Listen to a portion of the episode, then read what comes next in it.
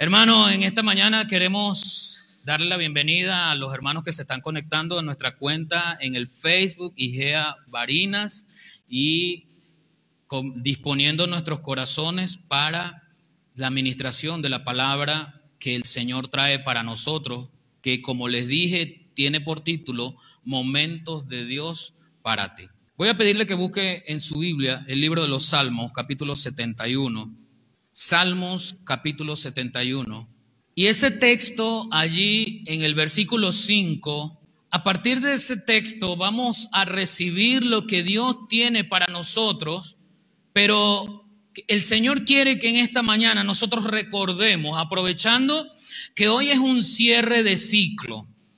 Quizás no haya diferencia de nuestra vida, de tu vida, de mi vida. Mañana igual hay que comer, hay que seguir adelante, o sea, no cambia nada. Bueno, sí cambia, algunos pues se ponen un poquito más viejos. Los que no nos ponemos viejos pues no hay problema, pero algunos se ponen más viejos. Pero hoy tiene marcadamente la idea del cierre de un ciclo. Así que yo no sé cuántos de ustedes recuerdan, hace algunos domingos hablábamos aquí acerca de un texto que le decía el apóstol Pablo a los Corintios sobre examinarnos a nosotros mismos. Eh, cada uno de nosotros tenemos que hacer una autoevaluación de nuestra vida. Y yo creo que hoy, domingo 31 de diciembre del año 2023, es el momento propicio para una autoevaluación de nuestro año.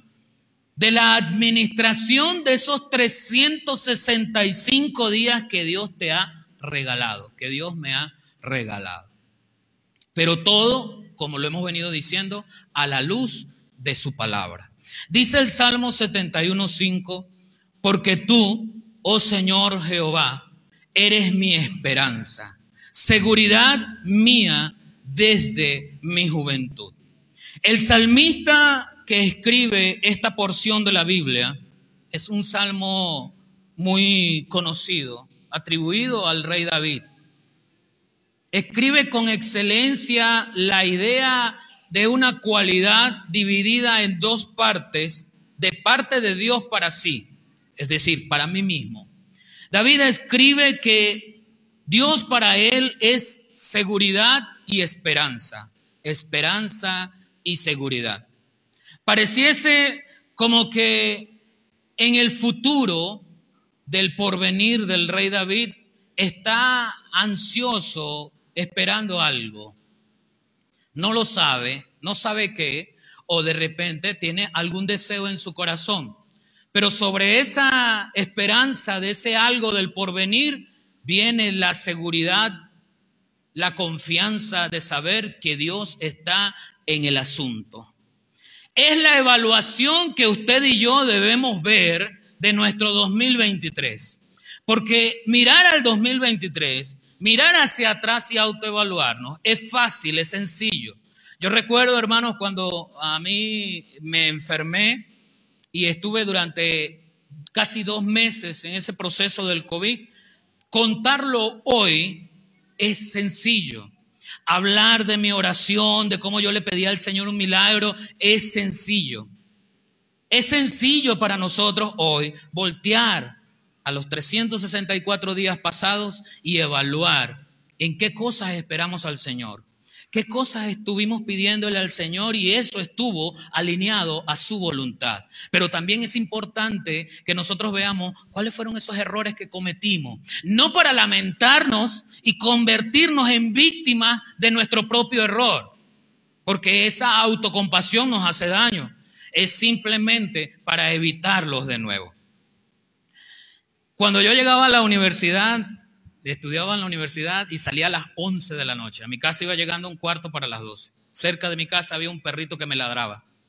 Desde que llegaba a la esquina hasta que llegaba a mi casa. Todos los días. Les confieso que llegó un momento en que me encolarizaba, que ya el perrito me conocía, el perrito del barrio, yo del barrio, todo de lunes a viernes llegando a las once y media, once y cuarenta y cinco, doce, y él todavía no se acostumbraba a que yo pasaba por ahí. Y yo decía, pero bueno, supóngase que no me ve, ¿verdad? Porque de repente está viejo, no me distingue, pero no hay que los perros tienen un olfato todo este, súper desarrollado. Y eso venía a mí y hablaba en mi mente de la rutina que yo tenía y por el desconocimiento del perro yo decía, tengo que cambiar la rutina. Para quitarme eso, entonces voy a dar otra vuelta distinta para que no encontrarme con el perro. Cuando usted ve la necesidad de cambiar es porque ha reevaluado su situación y ha experimentado quizás lo que le conviene y cómo le conviene. Es momento hoy de que al, día de hoy cerrar un ciclo, evaluemos nuestro 2023 para que nuestro 2024 tengamos la seguridad que tiene David cuando escribió, Jehová eres. No dice va a ser, no dice fue, dice Jehová eres y personaliza la cualidad de Dios para él, mi esperanza. Diga conmigo, mi esperanza.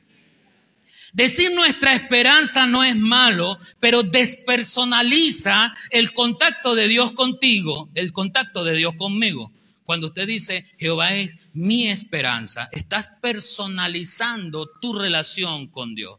Pero para eso necesito saber si tengo una relación con Dios. ¿Tiene usted una relación con Dios? Nadie te dice que la tengas o no la tengas tú mismo debes saber si tienes una relación con Dios. El salmista David no solo escribe, eres mi esperanza, sino que escribe, seguridad mía desde mi juventud.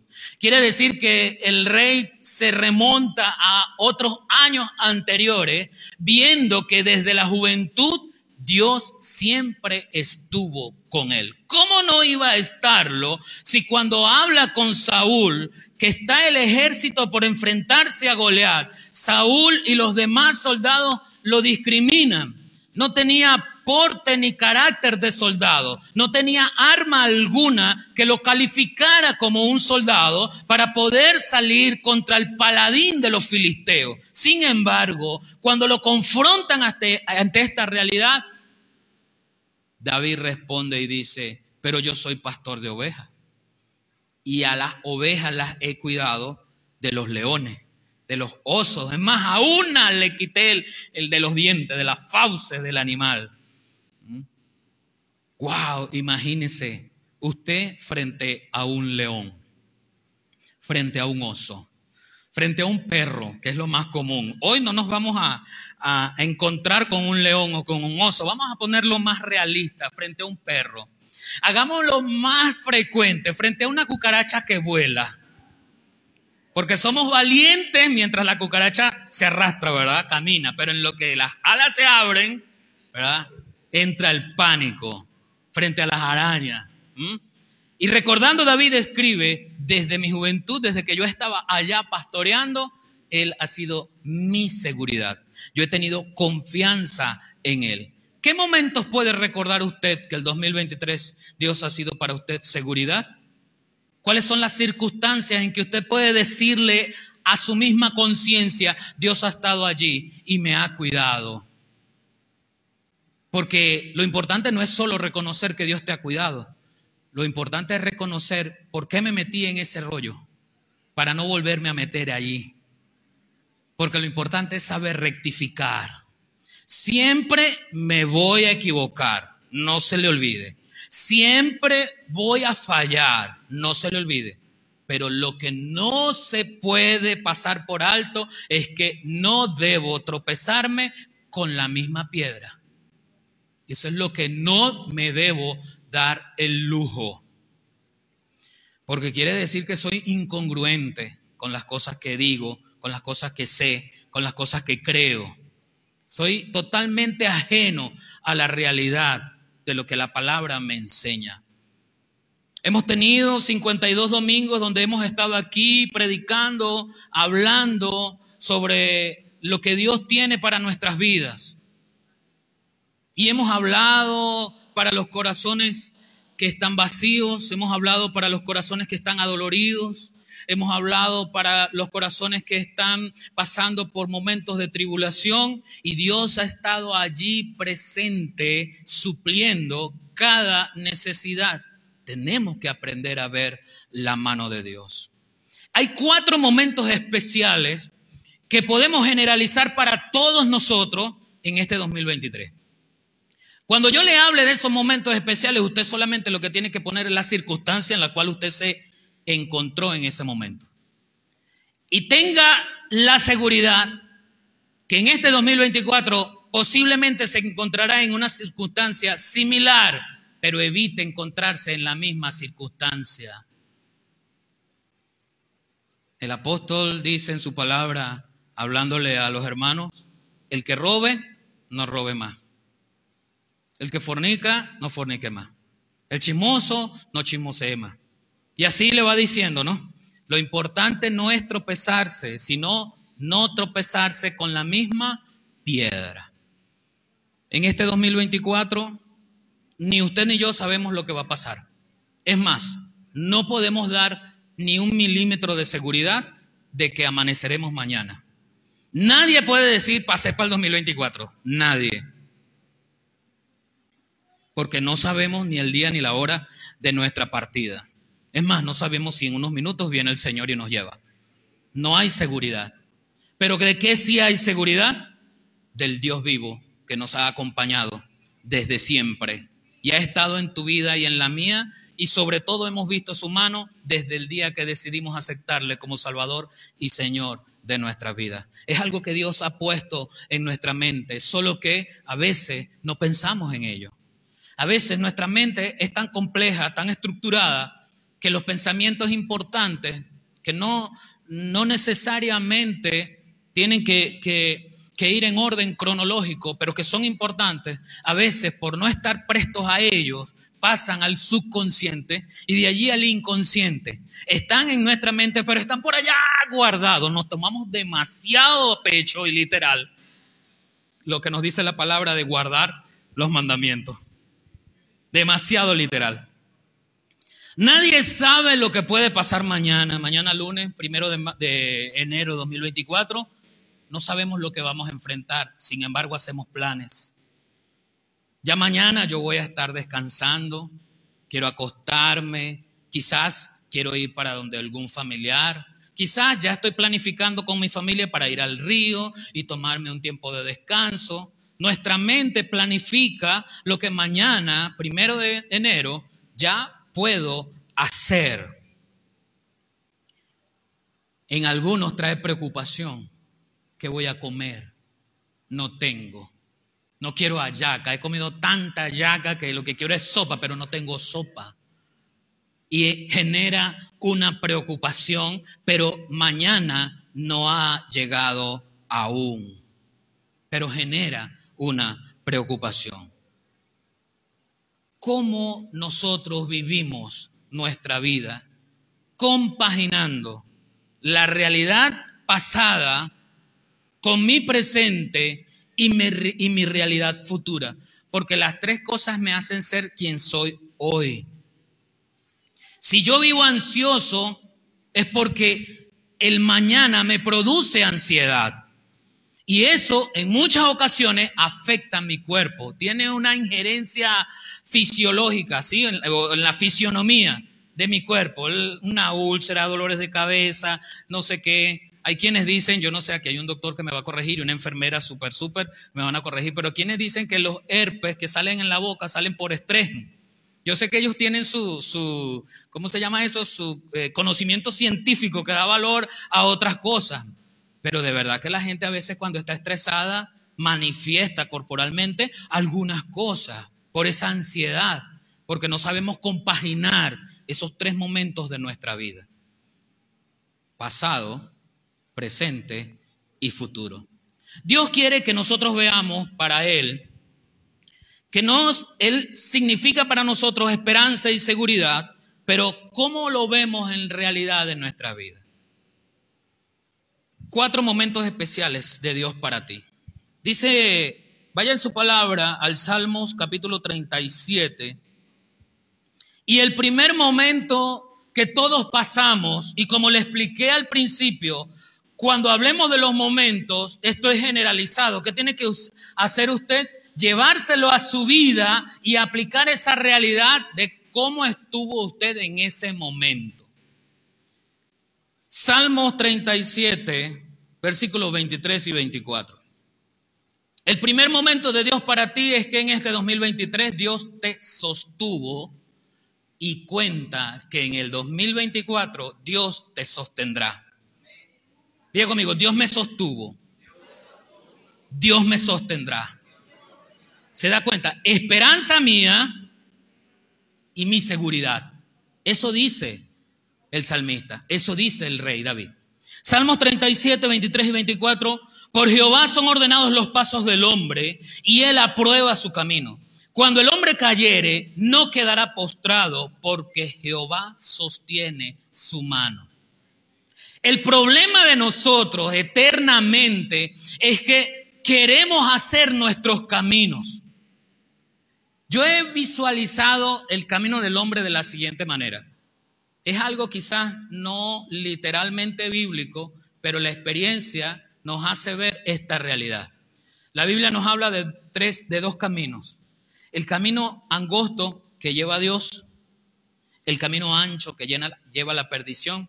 Y yo no voy a agregarle a la Biblia, no, de ninguna manera, Dios, Dios me guarde de hacer algo.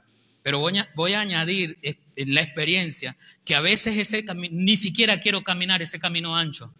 Yo quiero hacerme un camino de los verdes, quiero hacerme yo uno para mí. Y quiero entonces ir, ¿cómo se llama eso? Estuvo de, moda cuando la, la, migración estaba, eh, la frontera estaba cerrada y la migración estaba en su pico más alto. Quiero salir por las trochas.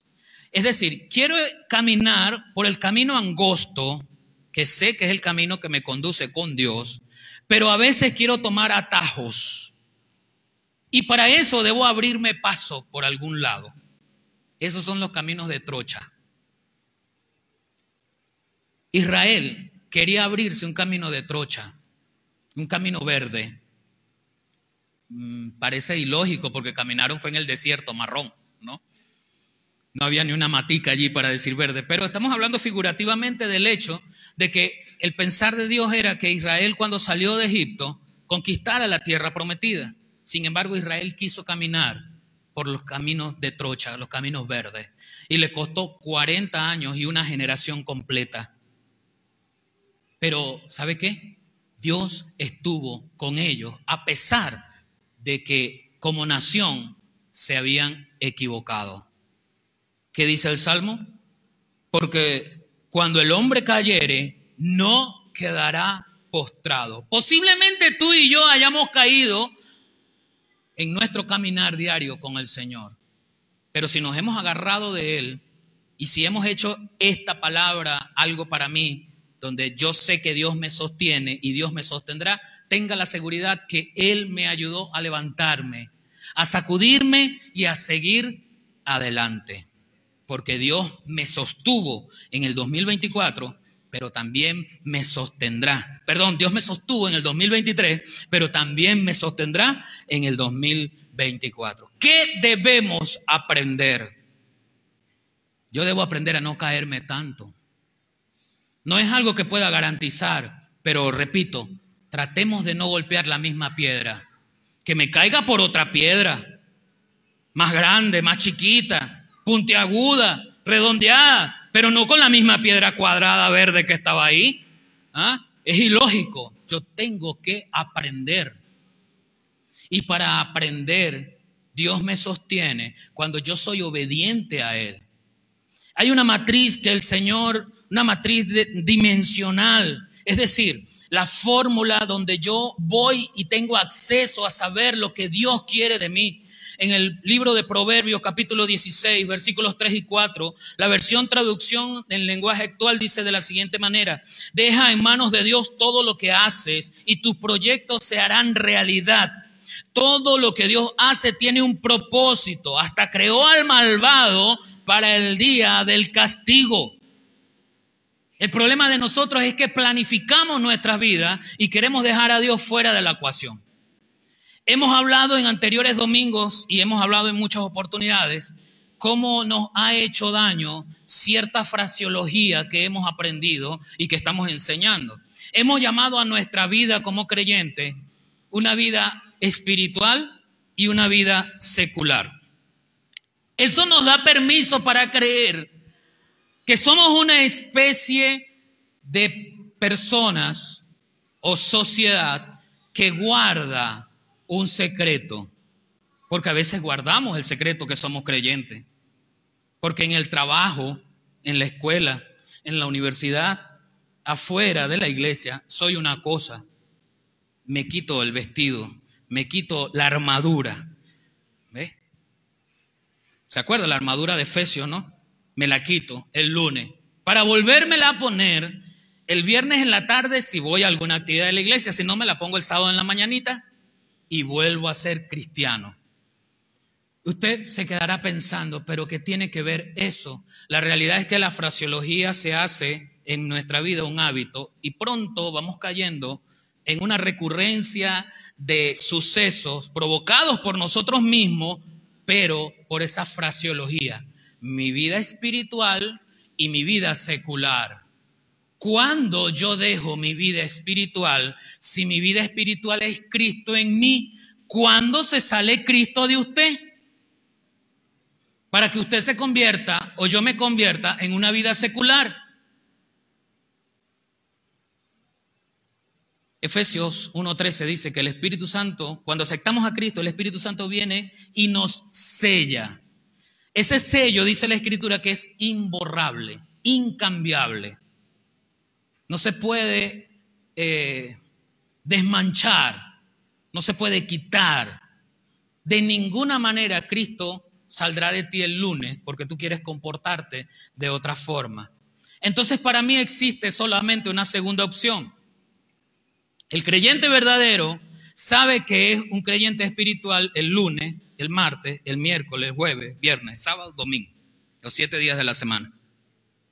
A las siete de la mañana y a las siete de la noche. Y dormido a las doce también es un creyente espiritual. El mundano, el lobo, el lobo vestido de oveja, es el que necesita colocarse el traje Acuérdese que la palabra dice que algunos se visten de piedad, tienen apariencia de piedad. Necesita colocarse el traje para aparentar espiritualidad, pero él o ella viven una vida secular. Mi vida no es secular, mi vida es espiritual.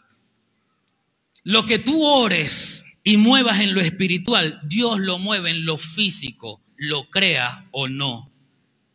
No se trata de verlo, se trata de creerlo. Y se cree por fe, no por vista. ¿Sí me, me explico, hermano? Así que el primer momento de Dios para nosotros es que tenemos que recordar cuáles fueron las situaciones de este 2023 en las cuales Dios me sostuvo. Pero cómo llegué a esa situación. De verdad comuniqué al Padre las cosas que yo quería hacer para llegar a esa situación?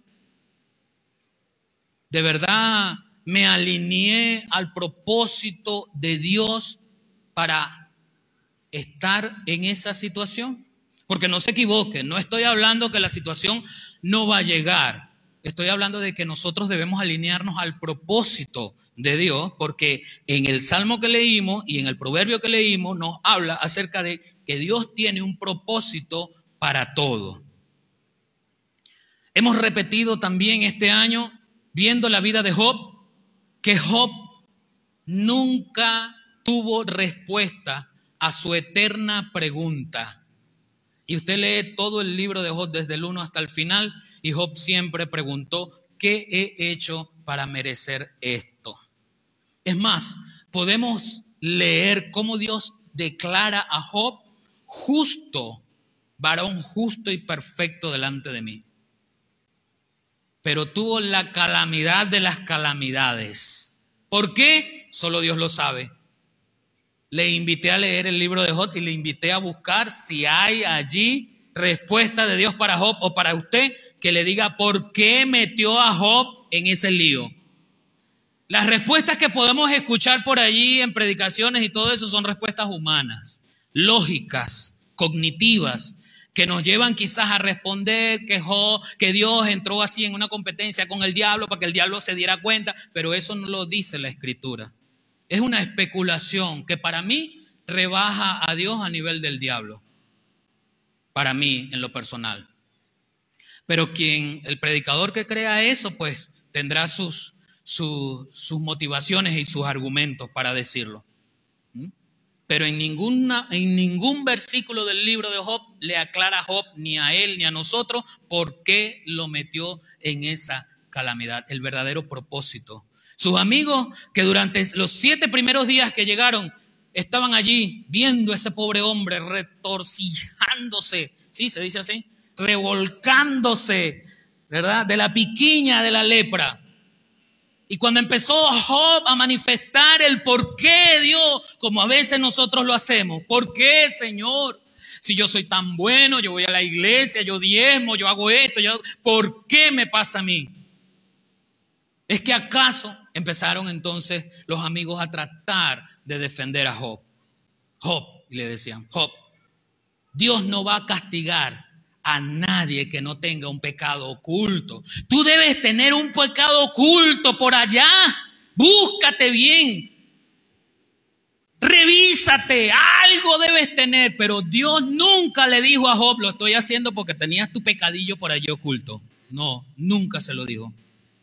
Nunca. Entonces le digo esto porque no necesariamente alinearme a Dios me va a garantizar una vida así como la canción Un jardín de rosa. ¿Sí se acuerda? Creo que es el grupo rojo, ¿no? Un jardín de rosa. Lo que a nosotros no nos gusta es que, lo que a nosotros nos gusta es que la rosa es bonita, ¿ves? Pero lo que no nos gusta es que el tallo está lleno de espinas. Entonces caminar por un jardín de rosas no es fácil. Es bonito, pero espinoso. ¿Sí me explico?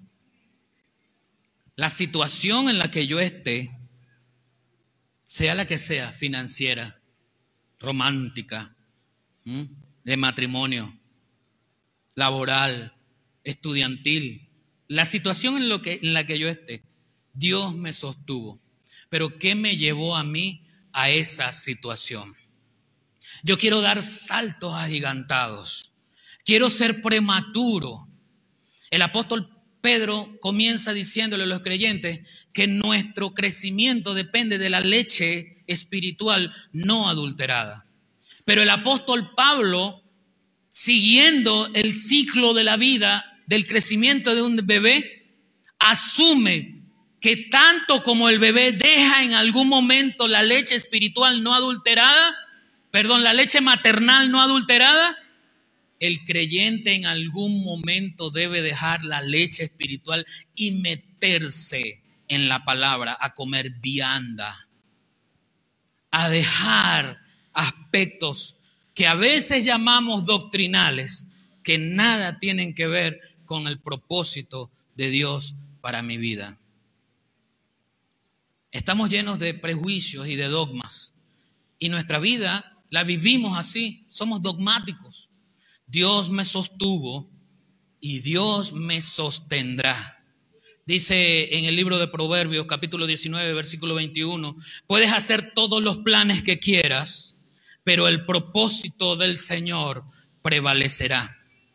Lo que yo quiera no está por encima de lo que Dios quiere para ti. Por eso es que a veces, como en el caso de Jonás, cuando somos medio obedientes, el fin de la obediencia, el propósito de la obediencia, el objetivo de la obediencia es que yo genere o produzca esa reacción completa en tiempo y espacio, no a medias. La obediencia a medias es desobediencia. Así que cuando el Señor se acerca a Jonás y, le dice, Jonás, levántate, ve a Nínive, Jonás de dos hizo una. Se levantó pero en lugar de agarrar en dirección a Nínive, agarró de forma en dirección contraria, opuesto totalmente. Así que de dos hizo uno, solo se levantó. ¿Cuántas veces usted el Señor le dijo, levántate y ve? Y usted agarró para otro lado. Se levantó, pero agarró para otro lado. Mire, hermano, y le voy a decir algo. la terquedad de Jonás no estaba fuera de proporción. La terquedad de Jonás tenía su basamento. ¿Recuerda usted que le dice Jonás a Dios? Dios, es que yo sabía que tú eres muy bueno y los ibas a perdonar. Yo sabía que es que a ti te iban a convencer y tú no los ibas a dañar porque yo quería que de verdad lloviera fuego sobre esa ciudad. Y yo sabía que tú los ibas a perdonar, entonces ¿qué iba a hacer allá? ¿Perder el tiempo? Quizás sí, pero es mejor perder el tiempo que Dios te mande a perder y no perder el tiempo que yo quiera perder. Por eso nuestra vida secular aquí metida nos hace daño, porque no entendemos cuando la palabra dice aprovechando bien el tiempo, porque los días son malos. Piense, hágase eh, un examen en cuanto a esa palabra, aprovechar bien el tiempo. ¿En qué consiste? No me diga, yo quiero que usted lo piense. Dios te, sostuvo en el 2023 y te sostendrá en el 2024. Amén. Segundo momento de Dios para ti. Dios te respondió cuando acudiste a Él y ten la seguridad que en este 2024 Dios te va a responder cuando acudas a Él. Jeremías 33, 3 dice, a ver, dice, clama a mí que tú no conoces. Lastimosamente la mayoría de los creyentes no conocen las cosas ocultas de Dios. Y usted se preguntará, ¿por qué si yo clamo y clamo y clamo y clamo? Todos nosotros sabemos lo que significa una oración no respondida. Pero, ¿de verdad la definición es esa? ¿No respondida? Si la respuesta viene de lo alto, y de lo alto hay silencio, ¿eso es una oración no respondida? Porque Dios tiene tres tipos de respuesta para nosotros. Sí, no y espérate. Ya va, aguanta. Así que, ¿qué quiere decir esto? Que usted y yo no solamente debemos alinearnos al propósito de Dios, usted y yo debemos agudizar nuestro sentido espiritual para saber escuchar a Dios. Saber escuchar a Dios no implica necesariamente audiblemente percibirlo. Saber escuchar a Dios no es ansiar que Dios nos hable con una voz dulce, suave, que sea apetecible a mi oído, si pudiese utilizar figuramente esa expresión. No, no necesariamente Dios se manifiesta de esa manera. Es más, quiere decir, quiero que le diga algo como Cristo está en usted a través del Espíritu Santo, la comunicación que Dios tenga con usted y conmigo fluye de adentro hacia afuera, porque de su interior correrán ríos de agua viva, no del exterior. Así que cuando tú oras, la palabra que te llena de parte de Dios es la respuesta. Mis oraciones, el Señor dice, pedís y no recibís porque pedís mal. Mis oraciones deben ser contestadas en la proporción en que yo oré correctamente. Hermano pastor, ¿con quién me caso? ¿Sabe que hay un muchacho de la universidad, del trabajo? Él no es creyente, pero yo sé que yo lo puedo convertir. Yo sé que yo lo puedo traer. Él está así, así, así, así cerquita de que acepta al Señor y después que él acepte al Señor, sí me caso con él. Yo, a mí no me gusta decirle a nadie qué tiene que hacer. Inmediatamente vamos a la palabra, 2 Corintios 6, 14. 2 Corintios 6, 14. Rápidamente váyase allí y usted verá qué le dice al Señor, el Señor, al respecto de eso. ¿Cómo devorar? Ahí está la palabra. ¿Qué debo pedir? Ahí está la palabra. Y si algo no sé, confío en que el Espíritu Santo, como lo dice Romano, pero ¿qué hemos de pedir como conviene? No lo sabemos. Pero el Espíritu Santo gime por nosotros con gemidos. Es decir, que ni usted ni yo podemos decir, o sea, podemos repetir. Solo es un lenguaje que lo conecta a Él con Dios. Solo ellos se entienden, solo Él ruega por mí y quizás Él cambia el motivo de mi oración. Por eso es que cuando pido el carro y no me llega, pienso que Dios no me escucha. No, es que el Espíritu Santo cambió el propósito. Entonces yo debo tener mis, mis, sentidos espirituales agudizados para entender la palabra que llega de parte de Dios a mi vida. Que muchas veces llega a través de un hermano o de una hermana que me dice, mira, aquí la palabra dice esto y esto y esto y esto. Porque los mensajes de Dios no vienen solamente por sueños de revelación. Esos sueños y revelación vienen acompañados con su palabra. Con su palabra. Dios no solamente me sostuvo, Dios me respondió cuando acudí a Él en el 2023. Y también te va a responder en este 2024 cuando acudas a Él. El Señor le gusta que nosotros acudamos a Él, que le pidamos, que le roguemos, que estemos en comunión con Él y le permitamos a Él direccionar nuestra vida, porque lo que vendrá, vendrá de bien para nosotros. Ponga su imagen en aquel en aquel capítulo del libro de Génesis, donde Dios le dice a Abraham, haré de ti una nación grande y te bendeciré. Tú vas a, ser padre de multitud de naciones. Y Abraham estaba casado con su esposa, a ver, ¿cómo se llamaba? ¿Seguro? Ok, voy a pretender que usted sabe también y fue a la Biblia y leyó que se, que se llama Sara. Y pasa el tiempo, pasa el tiempo, Pasa el tiempo y empezó Sara a sentir angustia porque la promesa de Dios no había llegado. Ya ella vieja, su esposo viejo, ella ya sabía que sus ovarios y su útero ya no podían gestar una criatura. Entonces tomó el asunto en sus manos tomó el asunto en sus manos y sacó una conclusión que a todo hombre le gustaría. Bueno, ya yo soy vieja, ya yo no voy a poder darle un hijo a mi esposo, pero tengo una esclava más joven que yo, entonces le dio permiso a la esclava y a su esposo que estuvieran juntos para que ella le diera un hijo. Sus sentidos espirituales muertos o dormidos, no se conectaron a la promesa de Dios porque Dios no retarda su promesa. ¿Se da cuenta? Cuando sabemos de la palabra, sabemos que Dios no retarda su promesa. Sabemos que Dios no es hijo de hombre para que mienta o para que se arrepienta. Pero eso está aquí porque su palabra está aquí y aquí.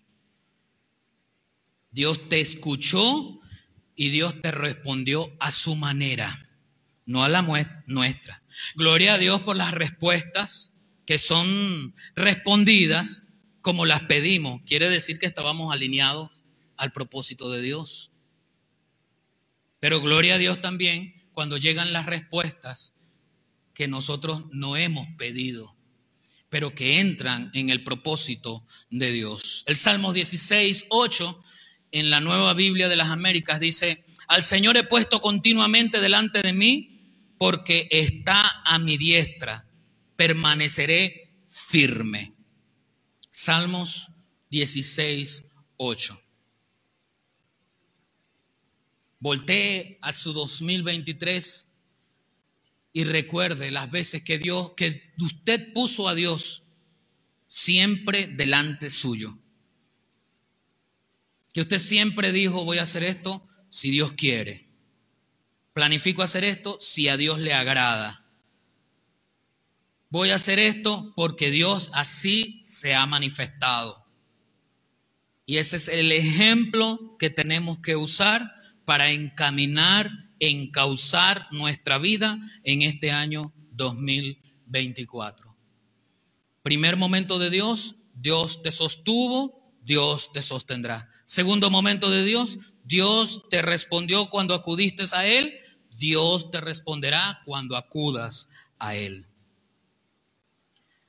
En Hebreos 10, 22, la nueva traducción viviente dice, entremos directamente a la presencia de Dios con corazón sincero y con plena confianza en Él, pues nuestra conciencia culpable ha sido rociada con la sangre de Cristo a fin de purificarnos y nuestro cuerpo ha sido lavado con agua pura, agua cristalina.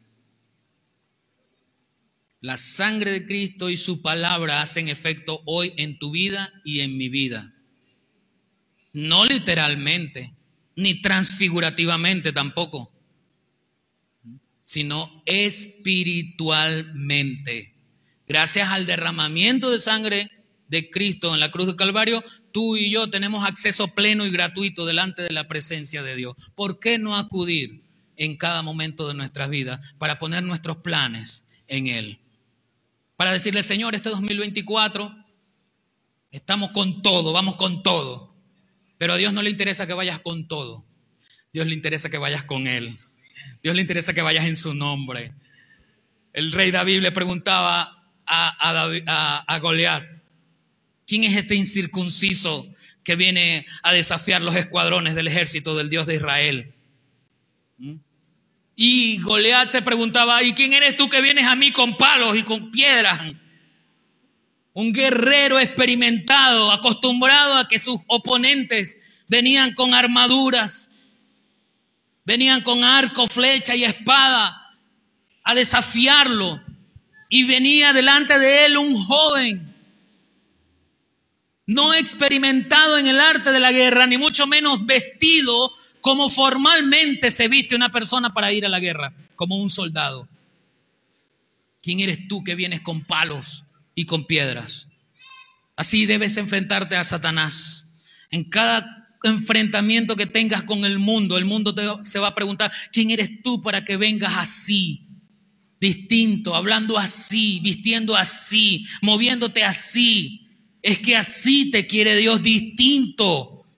Así te quiere Dios fuera de la corriente de este mundo, renovado en tu mente, hablando cosas que los demás no entienden, pareciendo loco. Porque la locura para Dios es lo que Dios quiere. Amén si somos locos para Dios. Amén si somos locos en Dios. Quiere decir que estamos haciendo las cosas bien. Dios te respondió. Dios te responderá. El tercer momento, y es un momento especial porque nos sentimos identificados no solo porque nos ha pasado, sino porque su palabra se cumple en nosotros. Y es que en el 2023 cuando fallamos y le pedimos perdón a Dios, Dios nos perdonó. Y ten la seguridad de que al fallar en este 2024 y acudir a Dios a pedirle perdón, Dios te perdonará. Porque si, te, si 70 veces fallares, 70 veces Dios también te perdona. Pero esto no es un, una llave, una tarjeta que nos autoriza a vivir nuestra vida de la forma más peculiar que creamos, sino a vivir nuestra vida honrando el sacrificio eterno de Dios en la cruz. Cada vez que pecamos conscientemente, cada vez que eso se mete en nuestros corazones, o sea, yo sé que la, yo sé que aborrecer es malo, yo sé que odiar es malo, pero es que no lo aguanto, no lo aguanto. Estoy pisoteando la labor, la obra de Cristo en la cruz, con conciencia, porque usted sabe que es malo. ¡Ah! No puede ser, sí, así es. ¿Y sabe a qué se acerca eso? A la blasfemia contra el Espíritu Santo, la cual no tiene perdón. Ay, pastor, no le creo la palabra. Déjeme decirle, hermano, que en el Evangelio de Lucas capítulo 12, versículo 18, perdón, perdón, en el libro de Proverbios capítulo 28, versículo 13, la traducción en lenguaje actual dice, quien esconde su pecado jamás puede prosperar.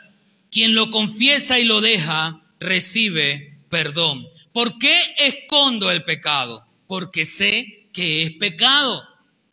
Cuando no sé que es pecado, no tengo que ocultar nada. Y cuando se me reprocha por eso, inmediatamente pido perdón, porque no sabía que estaba mal.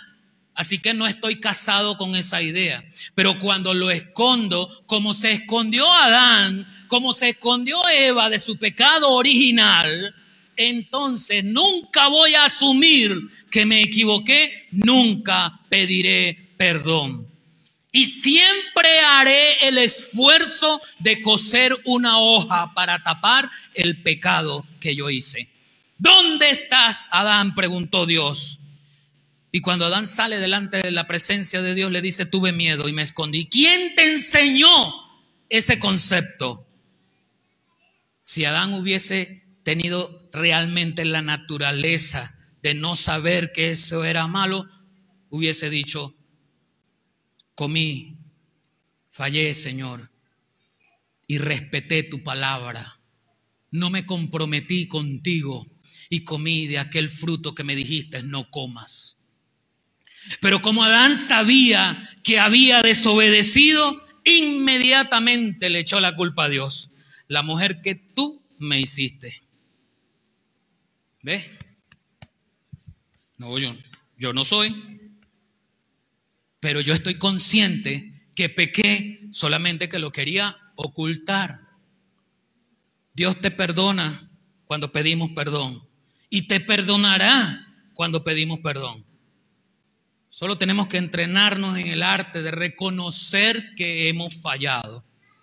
En estos días le decía en un mensaje que teníamos aquí, nos identificamos con el odio, sabemos identificarlo, sabemos quizás mantenerlo a raya, porque la palabra nos dice, nos habla en contra del odio, no debemos odiar, es más, debemos amar. Pero poco sabemos de la palabra aborrecer, que en la práctica es lo mismo que el odio. En la práctica, aborrecer a una persona, no aguantar su presencia, desestimarlo desde el fondo de nuestro corazón, es matarlo, es odio, es homicidio, es el mismo pecado. Pero a nosotros nos gustan los, clasificar los pecados con colores, con medidas, con pesos. Nos gusta cuantificar las cosas. Y a veces hasta, hasta decimos, no, yo no lo odio, yo no la odio, pero es que no aguanto su presencia. Es lo mismo. Es lo mismo. Tengamos cuidado. Los esposos, las esposas, tengamos cuidado. Los hermanos, la familia, hablando de los, los familiares de sangre, tengamos cuidado. Los hermanos de la iglesia, tengamos cuidado. No, no, yo no la odio. Dios sabe, pues, y ponemos, traemos a Dios de testigo. Dios sabe que en mi corazón no hay nada en contra de él o de ella. Dios lo sabe. Solo que me molesta cuando llega así con su cara así toda o todo. Ya ahí echaste al suelo todo. Ya eso es pecado. Solo tengo que reconocerlo para pedir perdón y de seguro, hermano, amada, hermano, amado, Dios te perdona. Dios te perdonó cuando pediste perdón en el 2023, Dios te perdonará en este 2024. En el libro de los Efesios, la carta a los Efesios, capítulo 1, versículo 7, la nueva traducción viviente dice, Dios es tan rico en gracia y bondad que compró nuestra libertad con la sangre de su Hijo y perdonó nuestros, nuestros pecados, plural, nuestros pecados. Diga conmigo, nuestros plural. ¿Por qué hago esa hincapié? Porque en la cruz del Calvario normalmente solemos pensar que Dios perdonó el pecado original del cual todos traemos herencia. Somos herederos de ese pecado universal en Adán y Eva. Trajo en nosotros nuestra inclinación a ser desobedientes, desafiantes, trajo en nosotros la inclinación a echarle a los demás la culpa, en la, en la cruz del Calvario fueron perdonados esos, ese pecado original que desde Adán se metió en la sangre y nos contaminó a toditos hasta el día de hoy. De modo que cuando tenemos acceso al trono de la gracia a través de Cristo, ese pecado, singular, ¿ves? Ese pecado que fue cometido por Adán en nombre de todos, ese pecado es perdonado y por ese perdón tenemos acceso gratuito delante del trono de la gracia. Pero también en la cruz del Calvario, sabiendo Dios que no somos totalmente inocentes, pero que el inocente murió por los culpables, sabiendo Dios que no podemos mantener la perfección divina en la escala que Él la tiene, nos llama a ser santos, pero como santos podemos fallar.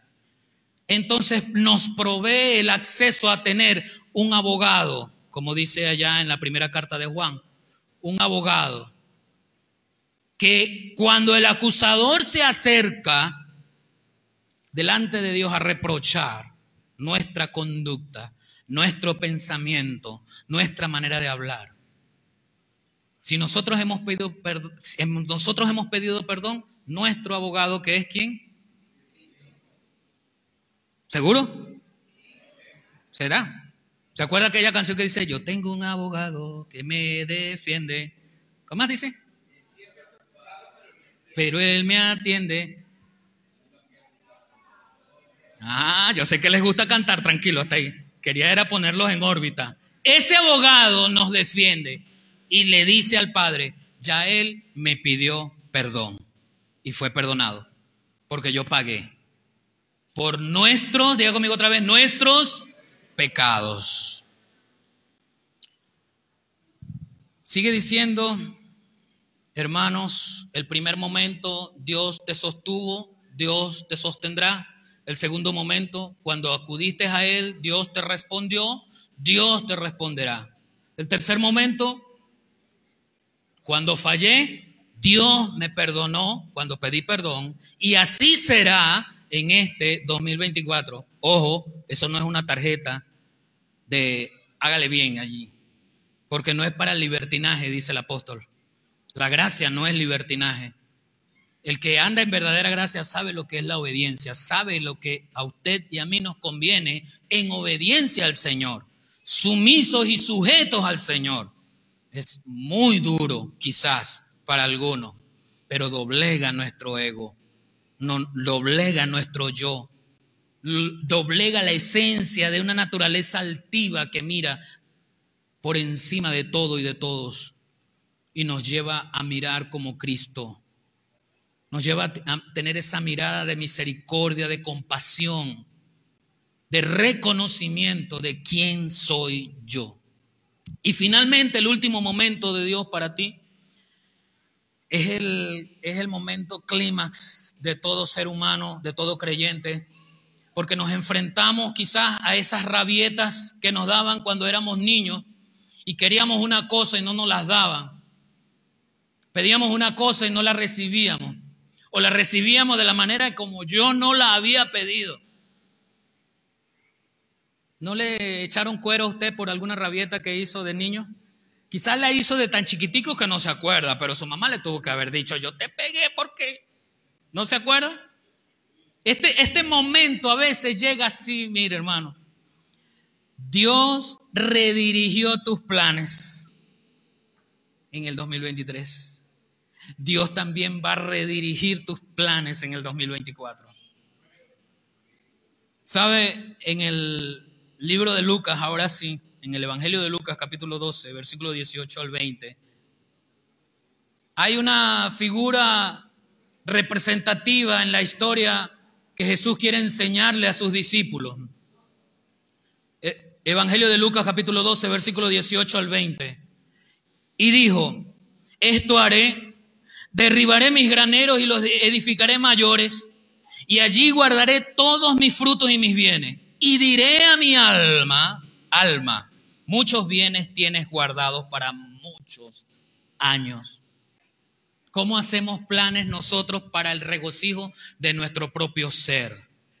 Nuestros planes almáticos, fíjese aquí, nuestros planes almáticos siempre superan desde nuestra perspectiva lo que Dios tiene para nosotros, que es más abundante, que es muchísimo más rico y que trasciende a la eternidad, pero a nosotros nos llama la atención los planes momentáneos porque le dan gozo al alma.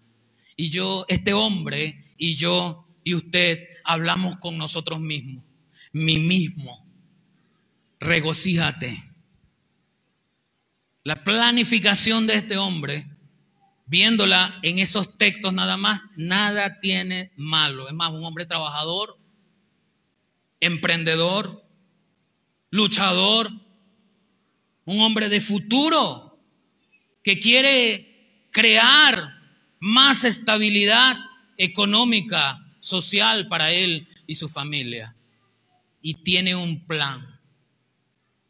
Aquí tengo estos graneros me están guardando tantos kilos de grano, pero estoy produciendo mucho más. Así que voy a derribarlos, los voy a hacer más grandes para que quepan más kilos y tener más producción que guardar.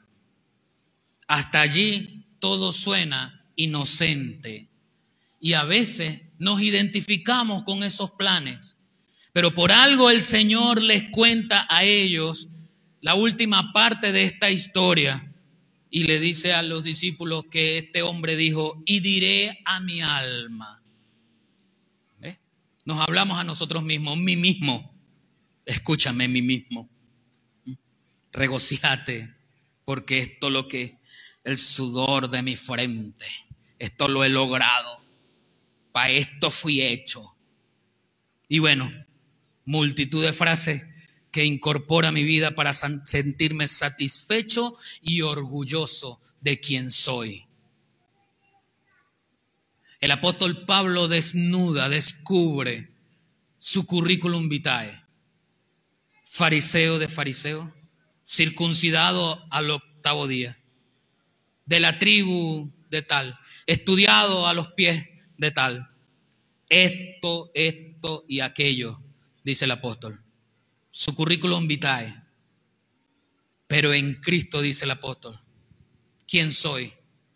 Esa vida llena de títulos, llenas de poder, llenas de, de una genealogía de altura, esa vida la tengo por, dice la versión textual, estiércol, ni siquiera es basura, es estiércol.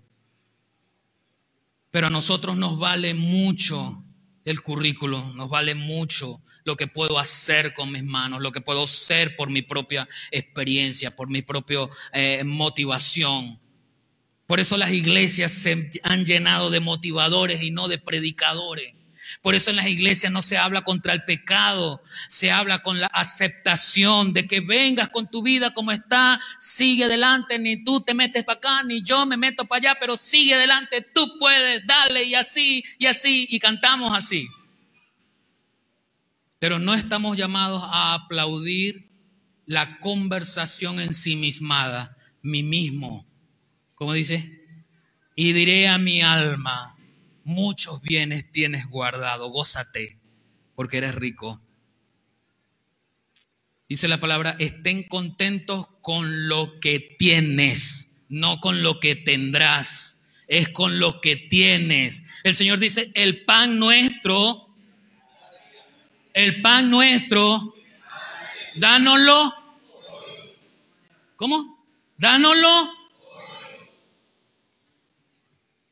¿Está contento usted con lo que tiene hoy, 31 de diciembre del 2023? repósate, le sigue diciendo.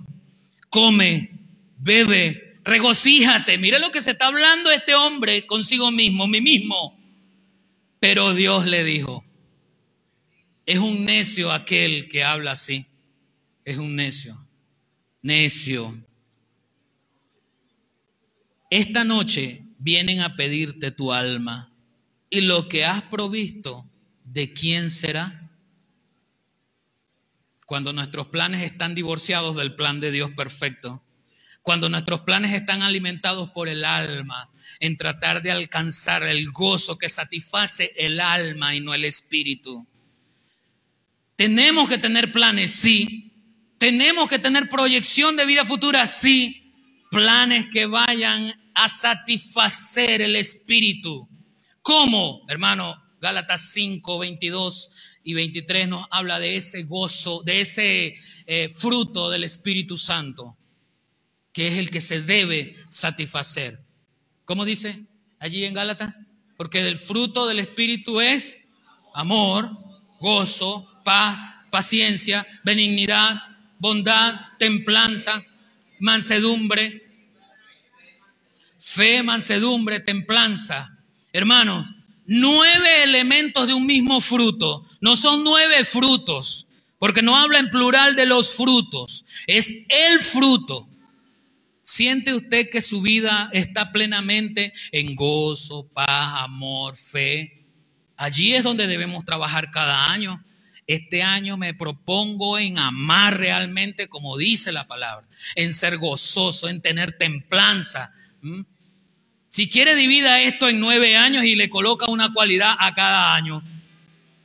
Pero haga el ejercicio.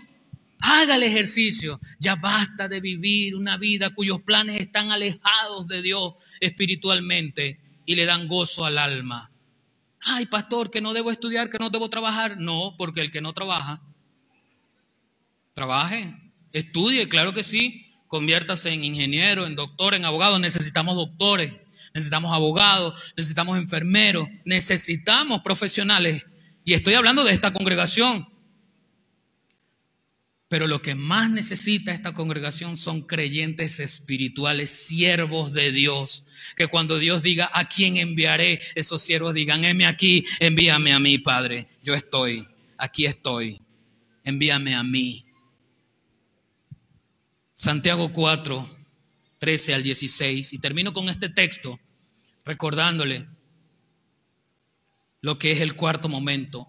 Dios redirigió mis planes él redirigirá tus planes en este 2024. Santiago 4, 13 al 16, en la versión de la traducción en lenguaje actual dice de la siguiente manera, escúchenme ustedes los que dicen, hoy o mañana iremos a la ciudad y allí nos quedaremos todo un año y haremos buenos negocios y ganaremos mucho dinero. ¿Cómo puede hablar así cuando ni siquiera saben lo que les va a suceder mañana? Su vida es como la niebla, aparece por un poco de tiempo y luego desaparece. Más bien deberían decir, si Dios quiere, viviremos y haremos esto o aquello. Sin embargo, a ustedes les gusta hablar con orgullo, como si fuesen dueños del futuro. Y eso es muy malo, muy malo, muy malo. Es si Dios quiere. Pero no es solo, ay, si Dios quiere voy. No, no es solamente eso que sale de la boca, si Dios quiere. El mismo Santiago habla de la fe sin obras muerta. Es el propósito que llevo por dentro. Voy a hacer algo, pero ¿con qué propósito? ¿Cuál es la razón del ser? Eso siempre Dios lo ha puesto en primer lugar desde el Génesis hasta el Apocalipsis. Jesús cuando llamó a sus discípulos, a cada uno los llamó con un propósito, incluyendo a Judas. Incluyendo a Judas. Porque recuerde que la palabra dice que Dios hizo tanto lo bueno como lo malo. Se necesitaba aquel que entregaría a Jesús. Si acaso algún viento huracanado, lluvia o agua toca tu casa, es cuando vengan los vientos, los truenos, las centellas y caigan sobre la casa, no importa si ésta está sobre la roca o sobre la arena, ambas casas son sometidas a la misma tribulación. El propósito de Dios es que cada vez que salimos de algo, seamos pulidos, perfeccionados. Caigamos en la gracia de decir al Señor, Dios, tú eres bueno, porque has tenido esos momentos para mí este año 2023. Y eres bueno porque tendrás esos mismos momentos para mí en el 2024. Seguridad y esperanza mía. Esperanza y seguridad mía. Diga conmigo, esperanza mía. Es tuya. ¿Es Dios tu esperanza? ¿Es Dios tu seguridad? Le decimos a Dios que Él es bueno porque nos ha dado el 2023, pero ya mirar hacia atrás es fácil y ver todo. Pero mirar el 24 es como la niebla. No podemos distinguir, no podemos asegurar, no podemos garantizar nada. Pero podemos decir que el mismo Dios de ayer es el mismo Dios de hoy y será el mismo Dios de mañana. Solamente nuestra vida espiritual debe verse en comunión con Dios y serle agradecido, agradecida. Cierre sus ojos por un momento y piense allí en su 2023. Piense las maneras en que Dios le rescató en este 2023, le ayudó, le fortaleció. Aquellos días, aquellas noches de angustia, aquellas noches quizás donde ya no podías y clamaste al Dios Todopoderoso y sentiste realmente la fuerza que viene de Él. Cuando estabas allí angustiado o angustiada, no sabías por qué, pero necesitabas el perdón del Señor. Y acudiste a Él y Él te perdonó y sentiste alivio en tu corazón y en tu mente. Cuando estabas allí buscando la razón de ser, de la esencia de tu vida, buscando propósito, estoy perdido, estoy perdida, no halló el camino. Y acudiste a Él y Él te respondió y te dijo, este es el camino. Transítalo confiado, con esperanza. Cuando estabas allí buscándole y Él se tornó delante de ti y se manifestó dándote respuesta. Ese mismo Dios es el Dios bueno que hará lo mismo en este 2024. Es un 2023 que pasará para nosotros